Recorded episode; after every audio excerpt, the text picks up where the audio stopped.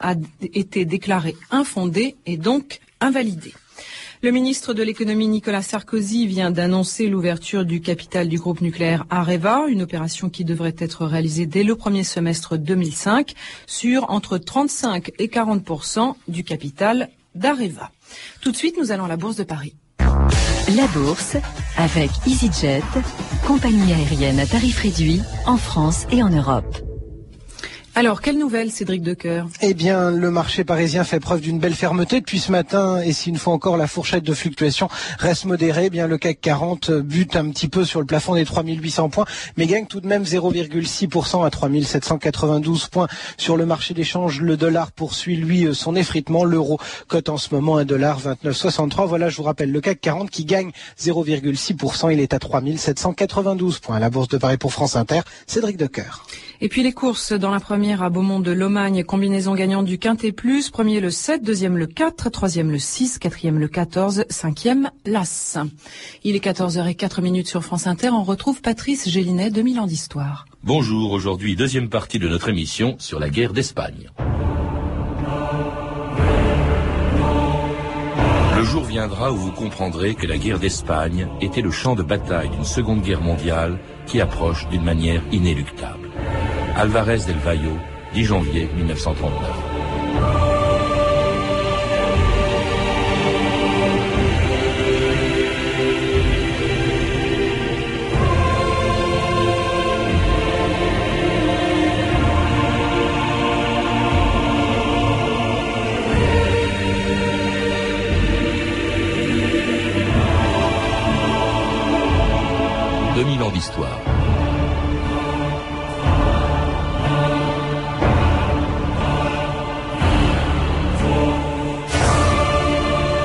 65 ans qu'elle est finie, la guerre d'Espagne continue de hanter la mémoire des Européens.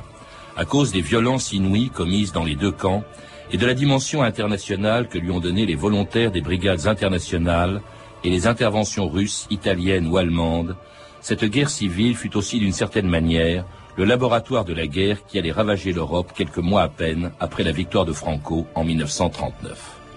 Avant de s'affronter pendant la Deuxième Guerre mondiale, c'est en Espagne que les régimes totalitaires et les démocraties ont commencé à s'affronter à Badajoz, à Tolède, à Guernica, à Teruel, sur les rives de l'Ebre, et surtout dans ce qui fut la plus grande et la plus violente des batailles de la guerre d'Espagne, la bataille de Madrid en novembre 1936. La bataille de Madrid se poursuit sans répit. Seul le mauvais temps ralentit parfois l'ardeur des adversaires. Après une préparation d'artillerie, l'infanterie des nationaux, appuyée par l'aviation et les chars d'assaut, part à l'attaque.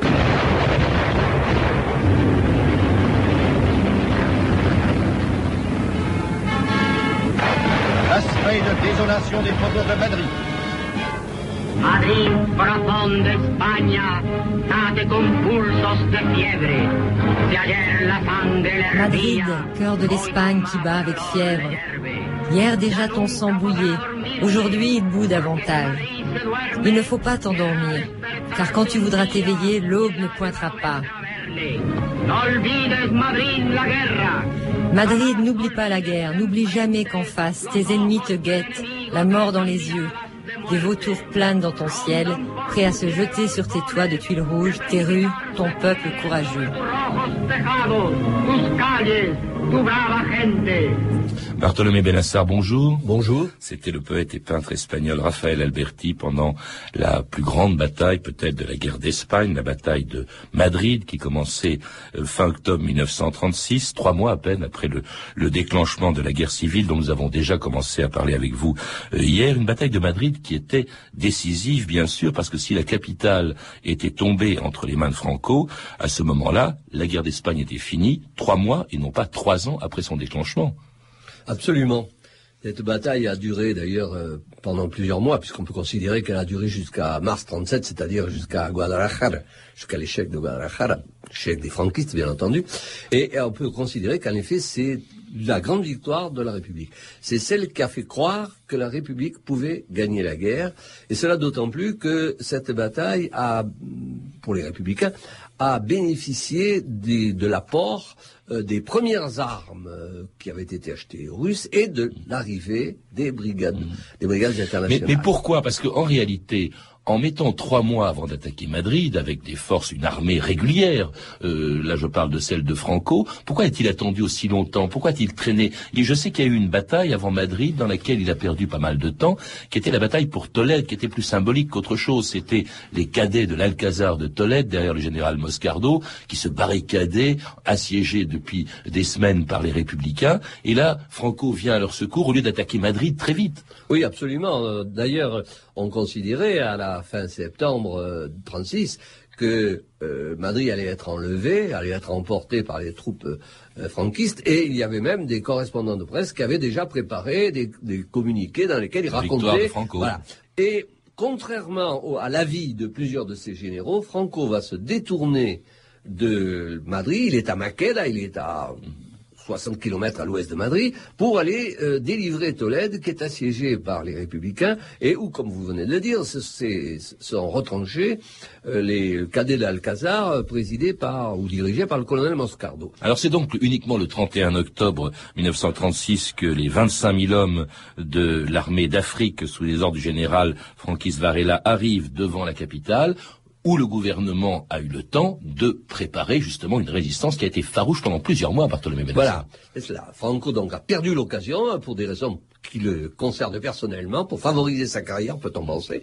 Et donc euh, l'armée franquiste arrive devant Madrid, elle croit qu'elle va pouvoir l'enlever, et elle se heurte à une résistance farouche, résistance farouche qui est facilitée ou qui est appuyée par des colonnes qui arrivent d'Aragon, et surtout par l'arrivée des premiers brigadistes qui ont été euh, regroupés à Albacete et qui ont été acheminés sur Madrid, où ils arrivent en même temps que, comme je l'ai dit tout à l'heure, un certain nombre d'armes de soviétiques. Et ce sont ces premiers brigadistes qui vont apporter euh, d'abord, euh, qui vont aussi avoir une importance symbolique, parce qu'ils ils vont démontrer que, en quelque sorte, les Espagnols républicains ne sont pas seuls et qu'ils euh, bénéficient de l'appui d'un certain nombre de gens à travers le monde. Car ce qui a distingué le plus finalement les brigades, c'est leur caractère euh, pluri, j'allais dire euh, pas pluriethnique, mais plurinational. Ça, puisque des- plus de 50 nationalités euh, ont figuré parmi les brigades. Mais la majeure partie était français. C'est à eux d'ailleurs que s'adressait une des figures les plus célèbres du camp républicain, Dolores Ibaruri, la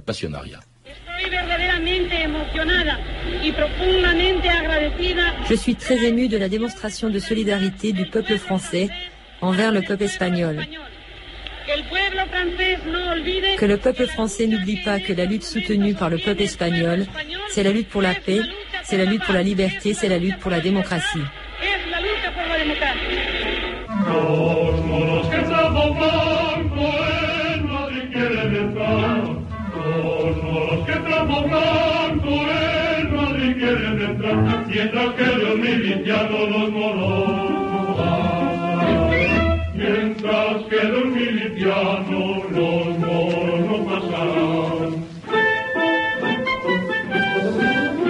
Vous entendez une des chansons les plus célèbres de la guerre d'Espagne, une chanson républicaine, Tu sais mon adresse, hein, c'est au moment de la bataille de, de Madrid, de Bartholomé Benassar, avec cet apport donc énorme, vous le disiez, euh, des, des brigades internationales, qui, euh, elles apparaissent dès le mois de juillet, août euh, 1900, enfin elles se forment dans leurs pays respectifs, qui a organisé cette mobilisation justement de volontaires pour se battre aux côtés du gouvernement légal de Madrid C'est surtout le Parti communiste. C'est surtout le Parti communiste, et même s'il n'en a pas revendiqué en quelque sorte explicitement et officiellement la direction. Mais euh, d'autre part, on a calculé qu'à peu près 56-57% des brigadistes étaient effectivement communistes ou en tout cas sympathisants très affirmés. Alors, ce sont des gens qui euh, viennent de, tous côtés. On a, des Américains, il y a un bataillon Abraham Lincoln. Ce que les gens ne savent pas toujours, c'est qu'il y avait aussi nombre d'Allemands et d'Italiens anti-nazis et antifascistes, plusieurs milliers. Et euh, c'est vrai, une, euh, disons, une minorité dominante, si on peut ainsi s'exprimer, de Français, peut-être 12 000 environ, sur les 35 000 euh, des, des brigades. Ah, il y avait aussi quelques grands intellectuels, d'ailleurs de plusieurs pays. Il y avait Malraux, bien sûr, mais il y Oui. avait aussi beaucoup de journalistes, Hemingway, qui a le beaucoup journaliste, Hemingway, qui qui n'a pas été un combattant des brigades, mais qui, est- qui avait, qui était du côté de la Républicain et qu'on retrouve dans les batailles à Belchite, et on le retrouve à Belchite, on le retrouve à Teruel, on le retrouve sur l'Ebre, qu'il sera un des derniers oui. à repasser. Mais ce, qui est, ce qui est assez extraordinaire, vous évoquiez Bartholomé Benassar, et c'est en ça qu'on peut dire que la guerre d'Espagne n'était pas seulement une guerre civile espagnole. Vous évoquiez donc la présence de ces Allemands de la brigade Teilmann, de, euh, l'allemand antifasciste, de ces Italiens de la brigade Garibaldi, italiens antifascistes, qui se retrouvent notamment justement à Madrid ou à Guadalajara en face d'Italiens qui se battent de l'autre côté. C'était une guerre civile européenne aussi, oui, oui, des égards. Vous avez raison de, de signaler Guadalajara parce que justement les, les, les, brigadistes italiens se sont adressés à leurs compatriotes par des porte-voix en italien en leur disant pourquoi vous venez, venez faire la guerre à, à des travailleurs qui ne vous demandent rien. Et cela malgré les appels à la non-intervention euh, en Espagne que lance Léon Blum, à l'époque chef du gouvernement du Front populaire français en août 1936. La solution, ce qui permettrait peut-être à la fois d'assurer le salut de l'Espagne et le salut de la paix, c'est la conclusion d'une convention internationale par laquelle toutes les puissances s'engageraient non pas à la neutralité, mais s'engageraient à l'abstention en ce qui concerne les livraisons d'armes et c'était Léon Blum préconisant en 36 l'abstention, la non-intervention en Espagne. Ça, ça peut surprendre Bartholomé Benassar. Léon Blum est le chef d'un gouvernement de front populaire, comme celui qui a été élu en Espagne et contre lequel se sont dressés justement les nationalistes de Franco, et il refuse, il ne souhaite pas l'intervention de l'État français et d'autres États. D'ailleurs, il préconise la non-intervention en Espagne. Il faut peut-être expliquer pourquoi. Oui, alors là, ce qui, euh, si vous voulez, révélateur, c'est l'étude jour par jour de la chronologie entre le 18 juillet et le 8 août. 8 août, mmh. qui est le moment où est décidée la non-intervention. Au, début, Léon Blum est tout à fait décidé à intervenir au moins par des fournitures d'armes que lui réclame d'ailleurs le gouvernement républicain. Et il a un traité qui a été signé en 35, qui n'a pas été signé par lui, qui peut lui permettre de le faire. Mais très vite, il va rencontrer des oppositions D'abord, celle de l'Angleterre, et ça c'est très important. Les Anglais font savoir qu'ils sont tout à fait rebelles à toute forme d'intervention. Et les... Il veut ménager l'alliance anglaise. Voilà. Et les Français estiment absolument qu'il faut absolument ménager l'alliance anglaise. C'est ce que disent Charles Corbin et Alexis Léger qui représentent le quai. Bon. Et donc il y a une très forte pression des Anglais. Deuxième, et les Anglais réussissent à convaincre plus des, éléments du gouvernement, et notamment les ministres radicaux. Delbos en particulier, Daladi, etc. Parce que les radicaux étaient, il faut pas l'oublier, faisaient partie du Front populaire. C'était des alliés des communistes et des socialistes. Alors que les communistes euh, soutenaient mais ne participaient pas au gouvernement. Et la non-acceptation des, radicaux à une intervention est fortifiée par les divisions du pays. Car hmm. en France, il y a une campagne de presse. Une campagne de presse pour euh, qu'on se tienne à l'écart de la guerre. Il faut ajouter que la France de 1932 est encore de 1936, pardon, est encore sous le coup de la guerre mondiale et des 1 million et demi de morts. oui, au fond, il craint peut-être que ce qui se passe en Espagne, eh ben, se, se produise aussi en France. Il y a un risque de guerre civile. Il y a un risque de guerre civile en France. Alors, il y a plusieurs pays qui se moquent complètement de la non-intervention et qui vont intervenir en tant qu'État auprès de chacun des deux camps. D'abord, du côté républicain, il y a l'URSS, la Russie, euh, Bartholomé Benassar, qui envoie, qui va envoyer, ça va compter à Madrid, qui va envoyer des chars, euh, qui va envoyer des avions et des pilotes. bien entendu, l'URSS va d'emblée considérer que les décisions de non-intervention sont, sont en quelque sorte euh, détournée par l'Allemagne et l'Italie, ce qui n'est pas faux, mais en même temps, elle euh, y voit un moyen de tester son propre matériel de guerre, son matériel up-to-date, si on peut dire, et en même temps, il ne faut pas oublier qu'elle a joué elle a exercé un véritable chantage sur le gouvernement républicain pour se faire envoyer l'or de la Banque d'Espagne, mmh. car euh, l'Espagne a été le quatrième pays du monde en réserve d'or. Elle était derrière aussi quelque chose qu'on n'a pas évoqué hier quand on parlait des violences, la liquidation probablement, euh, que l'URSS était, était responsable, des trotskistes par les communistes espagnols. Ah, absolument. C'est-à-dire que l'URSS voulait éliminer avant tout les anarchistes. Et pour éliminer les anarchistes, elle a commencé par éliminer les trotskistes, qui étaient évidemment les adversaires par excellence, mais qui n'étaient pas encore une très grande puissance. Néanmoins, qui étaient puissants en Catalogne, sous les espèces du POUM. Et par conséquent, le, le c'était le Parti ouvrier d'unification marxiste, Exactement. le parti trotskiste. Exactement. Par conséquent, l'URSS va éliminer progressivement à la fois le POUM et les, anarchistes, et elle va le faire grâce aux communistes es- euh, espagnols. Et si les communistes espagnols ont trouvé une puissance qu'ils n'avaient pas, c'est à cause évidemment de l'influence de l'armement soviétique qui arrive en contrepartie de l'or.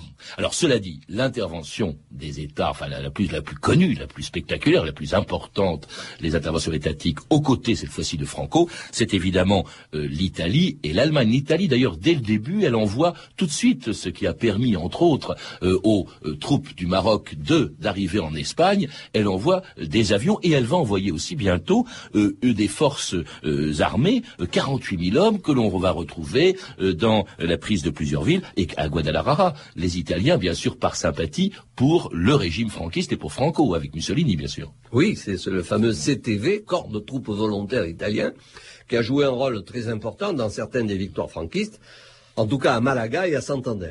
Alors, entre-temps, il y a eu effectivement l'échec de Guadalajara, euh, qui euh, est dû en partie euh, à la météorologie, bon, ça c'est une autre affaire, et qui est dû aussi en partie au rôle à la fois des miliciens euh, espagnols gonflés par euh, leur succès sur le front de Madrid et par euh, le rôle des brigadistes. Et puis, autre intervention, alors là importante, notamment techniquement, c'est la Légion Condor, c'est-à-dire l'intervention de l'Allemagne. Hitler offre aussi, lui aussi, des avions, du matériel. Là, il s'agit moins, enfin, il s'agit d'un soutien politique, bien sûr. Il y a de la sympathie pour le régime franquiste ou pour Franco, mais aussi du- d'une aide technique très utile pour l'avenir. Au fond, on peut dire que les Allemands ont testé en Espagne le matériel qu'ils allaient utiliser au début de la Deuxième Guerre mondiale. Absolument, et je dirais même qu'à mon avis, en tout cas, c'est la Légion Condor, la participation à la Légion Condor est plus importante que la participation italienne, quoiqu'elles sont beaucoup moins nombreuses, mais les Allemands ont trouvé le moyen de faire tourner leurs pilotes sur 6 000 de, de permanents, ils en ont formé 16 000 de cette façon-là. Ils ont euh, aussi mis au point leurs appareils grâce euh, précisément aux leçons du terrain, et notamment par exemple les blindages des chars, et aussi la tactique, puisque l'utilisation des chars comme élément de rupture, qui va être si important dans l'offensive gudérien, c'est là que ça a été testé. Et puis surtout, l'aviation avec le premier bombardement terroriste de l'histoire, c'est-à-dire à Guernica euh, en avril 1937. Bartholomé Benassar, 2000 morts, surtout des civils, ce qui a choqué euh, le monde entier, hein, ce, bombardement d'une ville basque. Oui, il avait d'ailleurs été précédé par celui de Durango, une autre ville basse, mais ça avait fait moins d'effet, puis ça avait été moins important. Alors en effet, Guernica, où on a euh, brandi des chiffres qui oscillent entre euh, 1000 et 4000, quand ils n'ont pas été réduits à 12 par certains euh, commentateurs franquistes, bon, euh, Guernica a fait une énorme impression parce que c'était une petite ville, parce que c'était aussi une ville sainte dans une certaine mesure, c'était la ville emblématique du Pays Basque. Alors, ça a fait euh, donc euh, un effet extraordinaire, et ça a fait d'autant plus d'effet que pendant un certain temps, euh, la- les, les franquistes ont contesté le fait que Guernica ait été détruit par eux, et ils ont pensé que ça avait été fait par les républicains. Et il, Ils avait même, on va l'entendre, il, républicains. il disait même que c'était effectivement les, les Basques. Ça, c'était un effet de la, de la propagande euh, franquiste euh, qui a été utilisée euh, abondamment par les nationalistes pendant toute la durée de la guerre. Le fait que Guernica n'aurait pas été bombardé par les Allemands, et puis bien sûr une propagande visant à encenser le général Franco. Cierta prensa aseguró que esta desgraciada ciudad fue destruida por la aviación nacionalista. La trabación de Certains journaux ont prétendu que cette malheureuse ville avait été détruite par l'aviation nationaliste. Les bidons d'essence trouvés près de l'église montrent que des groupes d'incendiaires ont dévasté cette ville pittoresque, berceau des droits basques. Mientras los soldados del generalísimo Pendant que les soldats du généralissime libèrent l'Espagne, ces autres soldats, humbles et laborieux, donnent à la patrie son pain quotidien. Fertilisé par le sang des héros, le sol de l'Espagne est le symbole d'un pays qui donne le pain et la justice, un pays voulu par le caudillo. Alors le caudillo, bien sûr, c'est le chef, l'équivalent du Führer en Allemagne ou de Dutch en Italie. C'est bien sûr le général Franco. Pendant cette guerre, où vous le dites, Bertolomé Benassar, on a utilisé la propagande comme on ne l'a peut-être jamais fait encore dans le passé. Écoutez, les républicains aussi euh, l'utilisaient pour tenter de débaucher des soldats nationalistes et de galvaniser leurs troupes.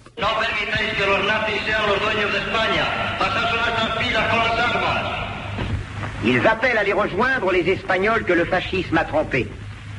Ne permettez pas que les nazis soient les maîtres de l'Espagne. Passez dans nos rangs avec les armes.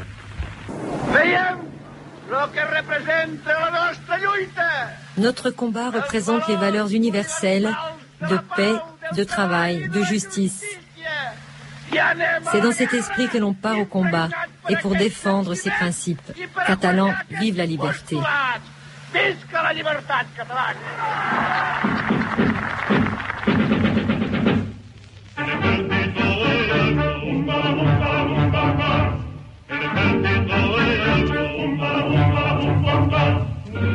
El río pasó, ay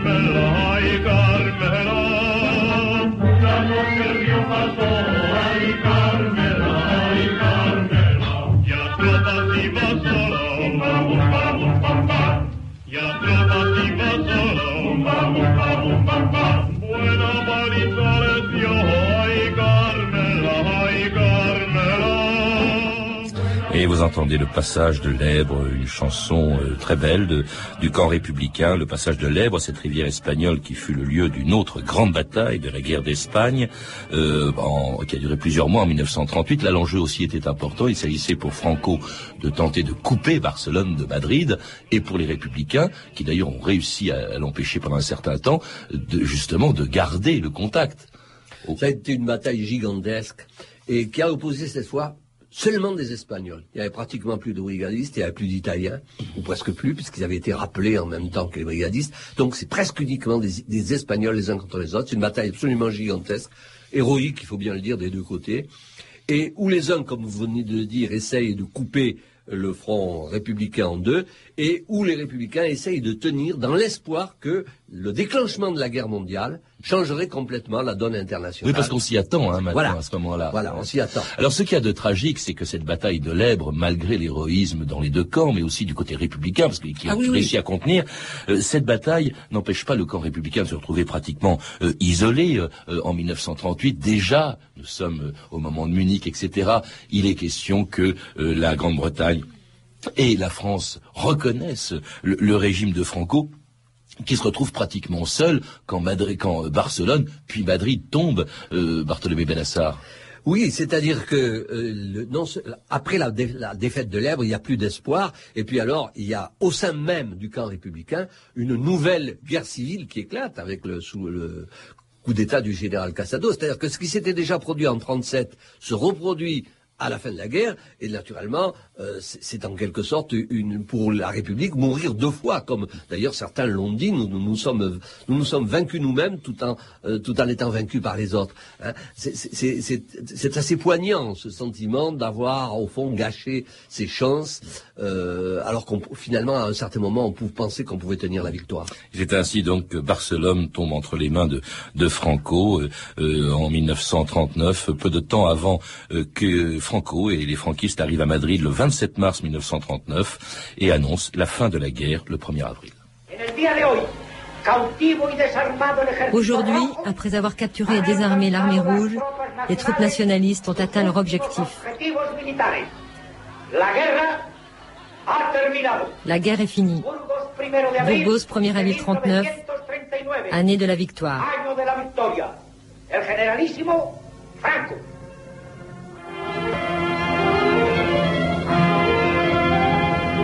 À Madrid, 230 000 hommes participent à la parade de la victoire. «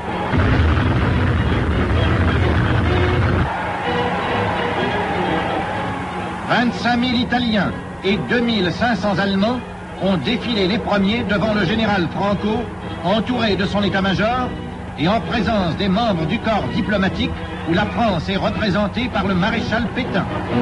Et c'était la fin de la guerre le 1er avril 1939, en présence, on l'a entendu, du maréchal Pétain, qui sera ambassadeur, premier ambassadeur de France à Madrid, euh, sous Franco. Et puis euh, aussi avec, on l'a vu, des, une présence allemande. Alors ça, c'est le début aussi, c'est pas la fin de la guerre. Vous, le- dites dans votre livre, Bartholomé Benassar, votre livre s'appelle La guerre d'Espagne et ses lendemains. Et les lendemains ont été terribles. D'abord, bien sûr, la purge de tous les républicains qui restent en Espagne, et puis l'exil de plusieurs dizaines de milliers d'entre eux, pour beaucoup qui vont en France, qui vont se retrouver dans des camps. Oui, de plusieurs centaines de milliers peut-être même, puisque c'est entre 450 et 500 000. Alors il y en a qui rentreront, mais il restera au moins 250 à 280 000 euh, espagnols exilés, euh, la plus grande partie en France, quelques autres au Mexique, voire quelques-uns en URSS aussi, quelques Mmh. milliers. Bon. Et puis, euh, il y a l'exil euh, et l'intégration lente, difficile, qui commence par les camps, puis qui ensuite euh, se Des camps, des camps d'hébergement. Ah, hein, bon. oui, d'hébergement, si on peut ensuite, dire, les camps oui. de concentration. D'hébergement pour les civils, de concentration pour les militaires. Puis, euh, peu à peu, malgré tout, ces camps deviennent vivables, si je puis dire. Ils le sont guère au départ. Et puis, euh, il y a les civils qui sont dispersés dans l'espace français. Avec, à la faveur de la guerre mondiale, cette fois, ces Espagnols vont entrer dans l'économie française. Ils vont jouer un rôle important. Et puis, un nombre non négligeable d'entre eux vont aussi entrer dans la résistance ou dans les armées. Et on les retrouvera. Ou dans les armées françaises. Oui. On les retrouvera notamment dans la libération de Paris, hein, euh, avec euh, les premiers à entrer dans Paris avec ouais. le drone. euh, dans les chars de la Nueve, libération, c'est extraordinaire. par n'est-ce pas, Une belle revanche hein, quand Oui, même sur, leur histoire, même si pour eux, euh, pour leur pays, euh, c'est une dictature de 40 ans aussi qui commence, Bartholomé. C'est- exact.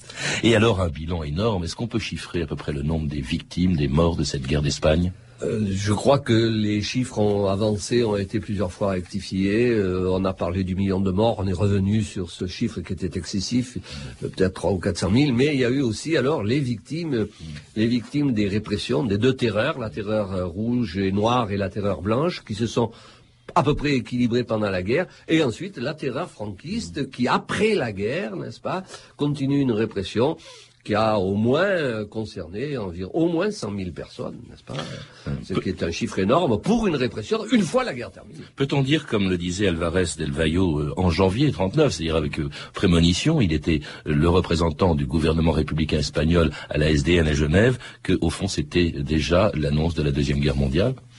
Oh, dans une large mesure, oui, c'est sûr. Et d'ailleurs, euh, ce que nous disions tout à l'heure, c'est-à-dire les, les l'essai des tactiques et des matériels de guerre prouve bien qu'en effet, il y avait cette projection sur un avenir qui allait être un avenir à la fois euh, sanglant et immédiat.